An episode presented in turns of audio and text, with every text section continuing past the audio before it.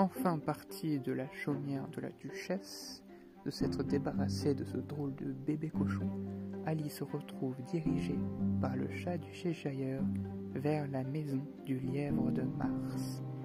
Et, alors qu'elle marche, elle commence à apercevoir la maison au loin.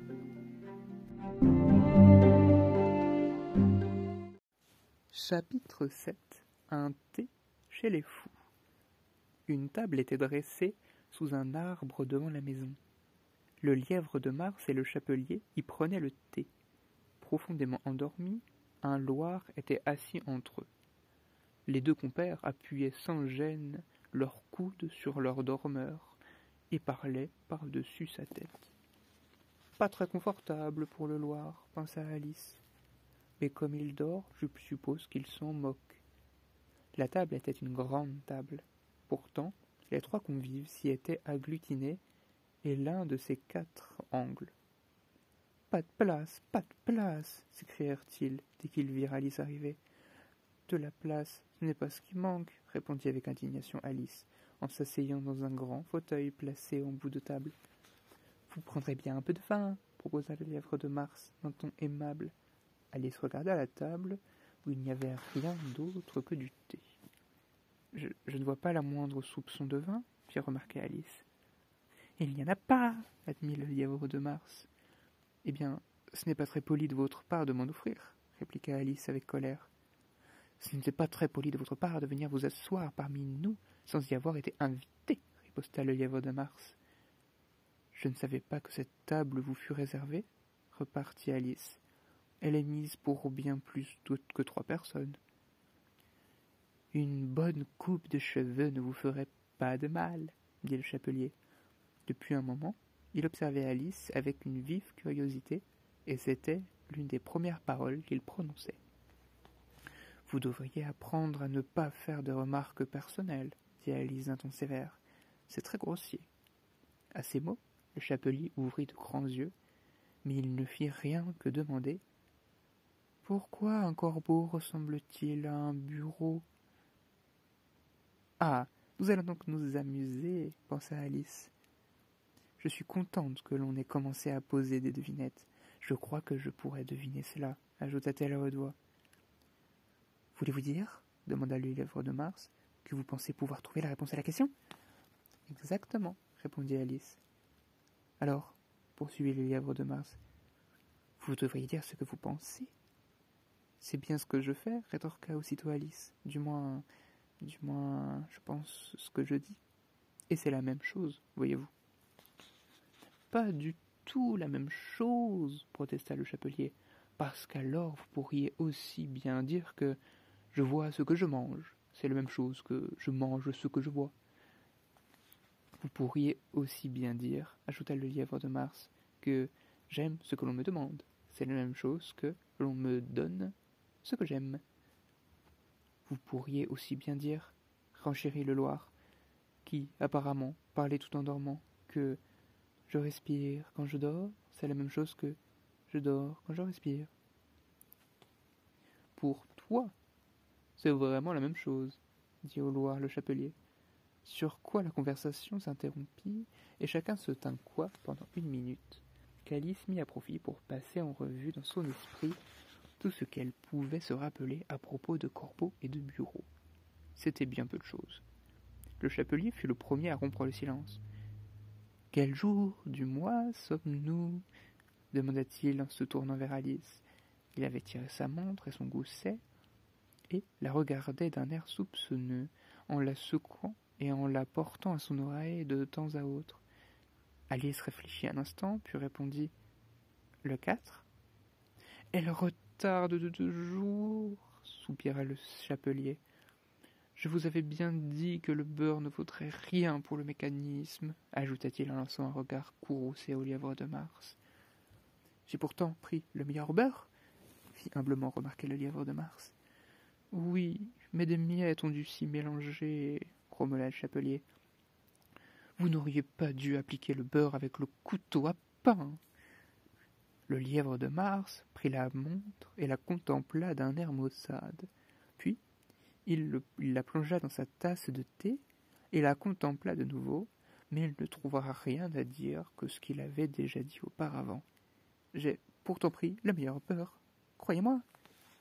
Alice, curieuse, regarda par-dessus son épaule. Quelle drôle de montre, remarqua-t-elle. Elle indique le jour du mois, et elle ne dit pas quelle heure il est. Pourquoi le ferait-elle? remarqua le chapelier. Votre montre à vous, vous dit-elle en quelle année nous sommes? Bien sûr que non, répondit Alice avec empressement. Mais c'est parce que la même année dure très longtemps. C'est justement le cas de ma montre à moi, dit le chapelier. Alice ressentit une très grande perplexité. La remarque du chapelier lui semblait totalement dépourvue de sens, et pourtant elle avait été formulée en un anglais correct. Je ne vous suis pas très bien, dit-elle aussi poliment que possible. Le Loir s'est endormi, fit observer le chapelier. Il versa sur le museau du dormeur un peu de thé brûlant. Le Loir secoua la tête d'un air agacé et sans ouvrir les yeux marmonna. Bien sûr, bien sûr, c'est précisément ce que j'allais dire. Avez-vous trouvé la réponse à la devinette? demanda le chapelier en se tournant de nouveau vers Alice. Non, je donne ma langue au chat, répondit Alice. Quelle est la réponse? Je n'en ai pas la moindre idée, avoua le chapelier. Alice poussa un soupir de lassitude. Je pense, dit-elle, que vous auriez sûrement mieux à faire que de perdre votre temps à poser des devinettes qui n'ont pas de réponse. Si vous connaissiez le temps aussi bien que moi-même, dit le chapelier, vous ne parleriez pas de la perdre, mais on perd quelque chose. Le temps, c'est quelqu'un. Je ne vois pas ce que vous voulez dire, dit Alice. Bien sûr, vous ne le voyez pas, dit le chapelier en hochant la tête avec mépris. Je parie que vous ne lui avez jamais parlé autant. Peut-être bien que non, répondit Alice avec prudence, mais je dois battre le temps quand je prends mes leçons de musique. Oh fit le chapelier, voilà qui explique tout. Le temps ne supporte pas qu'on le batte. Tandis que vous étiez resté en bon terme avec lui, il ferait faire au pendule tout ce que vous voudriez, ou presque. Par exemple, supposez qu'il soit neuf heures du matin, l'heure de commencer à prendre vos leçons. Eh bien, vous n'auriez qu'un mot à dire autant, et l'aiguille ferait le tour du cadran en un clin d'œil. Il serait déjà une heure et demie, à l'heure du déjeuner. J'aimerais que ce loi soit vrai, soupira tout seul le lièvre de Mars. Ce serait fantastique, assurément, dit Alice, pensive. Mais. mais alors, voyez-vous, je n'aurais probablement pas faim. Au début, peut-être pas, dit le chapelier. Mais vous pourriez demander au temps de s'arrêter à une heure et demie, aussi longtemps qu'il vous plairait. Vous y prenez-vous comme cela vous-même demanda Alice. Le chapelier secoua tristement la tête. Moi, non, répondit-il. Le temps et moi, nous nous sommes querellés en mars dernier, juste avant que celui-ci ne devienne fou, ajouta-t-il en désignant de sa cuillère à thé le lièvre de Mars. Cela s'est passé au grand concert donné par la reine de cœur, où je devais chanter Scintillez, scintillez, petite chauve-souris, tout au long de vos arabesques dans la nuit. Peut-être connaissez-vous la chanson? Il me semble avoir entendu quelque chose dans ce genre, dit Alice. Cela continue, voyez-vous, reprit le chapelier, de la façon suivante.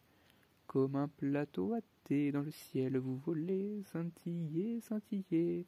À ce moment, le Loir se secoua et se mit à chanter tout en dormant. Scintillez, scintillez, scintillez, scintillez.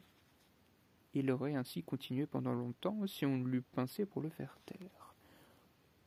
Eh bien, dit le chapelier, je n'avais pas terminé le premier couplet que la reine se levait en bond en hurlant. Il est en train de tuer le temps, qu'on lui tranche la tête. Comme c'est barbare, s'exclama Alice. Et depuis lors, poursuivit tristement le chapelier, le temps ne me rend plus le moindre service. Il est toujours six heures, désormais. Une idée lumineuse vint à l'esprit d'Alice. Est-ce la raison pour laquelle il y a tant de tasses de thé sur la table? Oui, c'est bien pour cette raison, admit le chapelier en soupirant. C'est toujours l'heure du thé, et nous n'avons donc jamais le temps de faire la vaisselle. Alors, vous faites sans arrêt le tour de la table, je suppose demanda Alice. Effectivement, répondit le chapelier à mesure que les tasses ont été utilisées. Mais qu'arrive-t-il quand vous vous retrouvez à votre point de départ? se hasarda à demander Alice. Si nous changions de sujet de conversation, intervint en baillant le lièvre de Mars, tout ceci devient lassant. Je propose que la jeune demoiselle nous raconte une histoire. J'ai bien peur de n'en connaître aucune, dit Alice, que la proposition indisposait quelque peu. Alors c'est le Loir qui va nous en raconter une, s'écrièrent-ils tous deux. Hé, le Loir, réveille-toi. Et ils le pincèrent des deux côtés à la fois. Le Loir ouvrit lentement les yeux. Je ne dormais pas, dit-il d'une voix faible et rauque. J'ai parfaitement entendu tout ce qu'il s'est dit. Raconte une histoire, ordonna le lièvre de Mars. Oh oui, je vous en prie, insista Alice. Et dépêche-toi de la raconter, ajouta le chapelier. Sinon, tu vas te rendormir avant qu'elle ne soit terminée. Il était une fois trois petites sœurs, commença le Loir avec précipitation. Elles avaient pour nom Elsie, Lassie et Tilly. Elles vivaient au fond d'un puits. De quoi se nourrissait-elle demanda Alice, qui prenait toujours au vif intérêt aux questions du boire et du manger. Elle se nourrissait de mélasse, répondit le Loir, après une minute ou deux de réflexion. Cela ne me semble, me paraît guère possible, fit gentiment observer Alice. Elle serait tombée malade. Justement, elles étaient malades, dit le Loir. Très malades.